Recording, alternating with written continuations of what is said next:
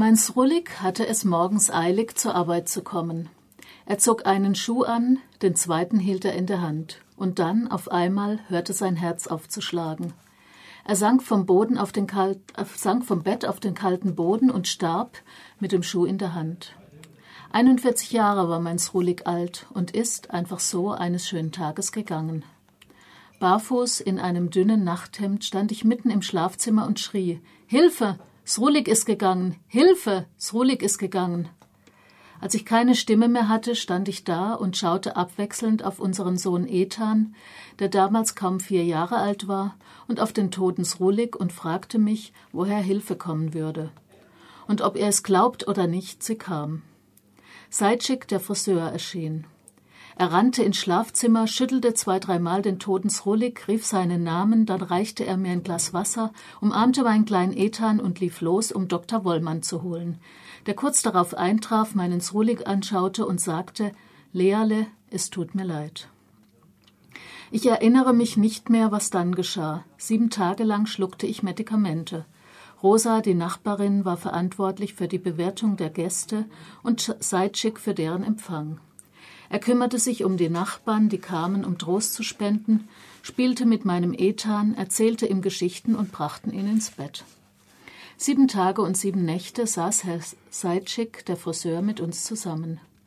Am Ende der sieben Tage, als wir vom Friedhof zurückkamen, teilte er mir mit. Ab morgen arbeitest du bei mir im Friseursalon. So beginnt Lisi Doron ihren Roman Ruhige Zeiten. Ab diesem Tag also arbeitete Lea, die Ich-Erzählerin, in Seitschicks Friseursalon. Einen Beruf, man braucht einen Beruf, um zu leben, hielt Seitschik den Selbstzweifeln Leas entgegen und verriet so, wie nebenbei, sein eigenes Überlebenskonzept. Doch er gab ihr nicht nur Arbeit, sondern bot ihr Halt und eine Art Familie für sie und ihren Sohn. Denn Seitschik war er Mensch integer und von einer tiefen Herzensgüte. Stets mit Brillatine im Haar und bekleidet mit maßgeschneidertem, weißem Anzug und schwarzen Lackschuhen, wahrte er stets Würde und Respekt, sich selbst und auch seiner Kundschaft gegenüber. Egal, welche Geschichten sie über andere im Friseursalon erzählten, er hörte schweigend zu. Seine Auschwitz-Nummer verbarg er stets mit einem Pflaster. 30 Jahre lang arbeitete Lea Tag für Tag als Maniküre bei Seitschik.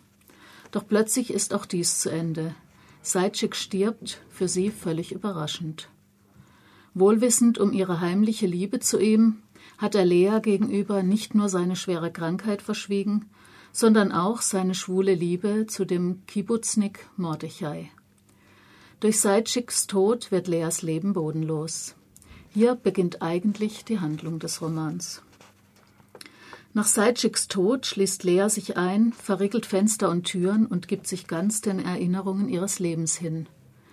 Sie nimmt uns mit in den Alltag der kleinen Leute in ihrem Viertel, der Menschen von dort, wie sie sich selbst bezeichnen, in Abgrenzung zu denen, die nicht unter der Shoah gelitten haben.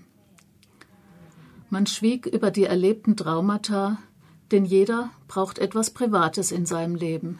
Schließlich kann man nicht über alles sprechen. Und doch wurde in der Nachbarschaft in Abwesenheit der anderen durchaus über deren Shoah-Erfahrungen geredet und spekuliert, besonders gern im Friseursalon des Viertels.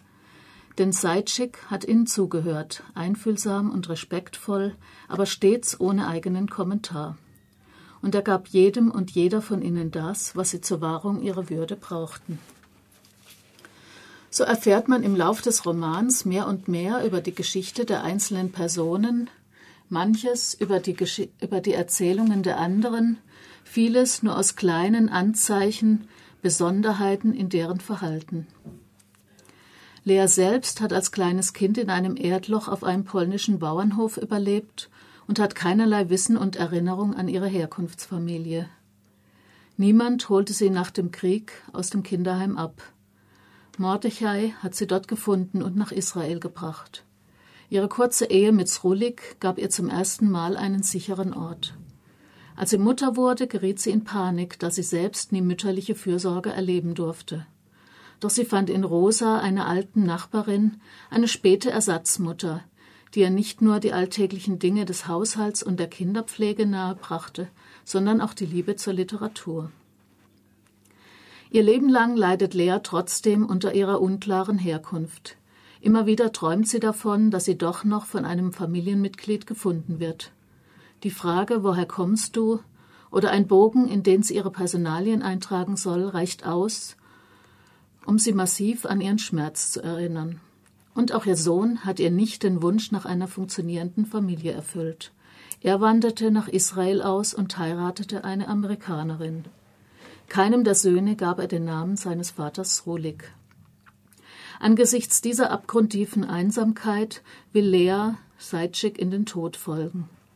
Doch die inzwischen klein gewordene Familie im Viertel lässt dies nicht zu. Zu sehr ist die eigene Existenz davon abhängig, dass niemand sich dem, Todes, Todes, dem Ruf des Todesengels ergibt. Mit heißer Hühnersuppe und mit Hilfe des alten Arztes Dr. Wollmann, der immer für die Folgen der Shoah verantwortlich ist, versuchen die Nachbarinnen, sie zurückzuholen. Dieses Buch ist Menschen gewidmet, an die sich niemand erinnern wird. Lise Doron ist es in ihrem Roman gelungen, auf einfühlsame Weise diese Menschen zu Wort kommen zu lassen. Leas schmerzvoller Monolog erzählt über deren Leben in all seiner Brüchigkeit und Verletzlichkeit, aber auch ihrem starken Überlebenswillen und einer großen Solidarität. Lise Doron, Ruhige Zeiten, erschienen 2003 in Israel. Die deutsche Übersetzung von Miriam Pressler erschien 2005 und inzwischen ist es auch als Taschenbuch erhältlich.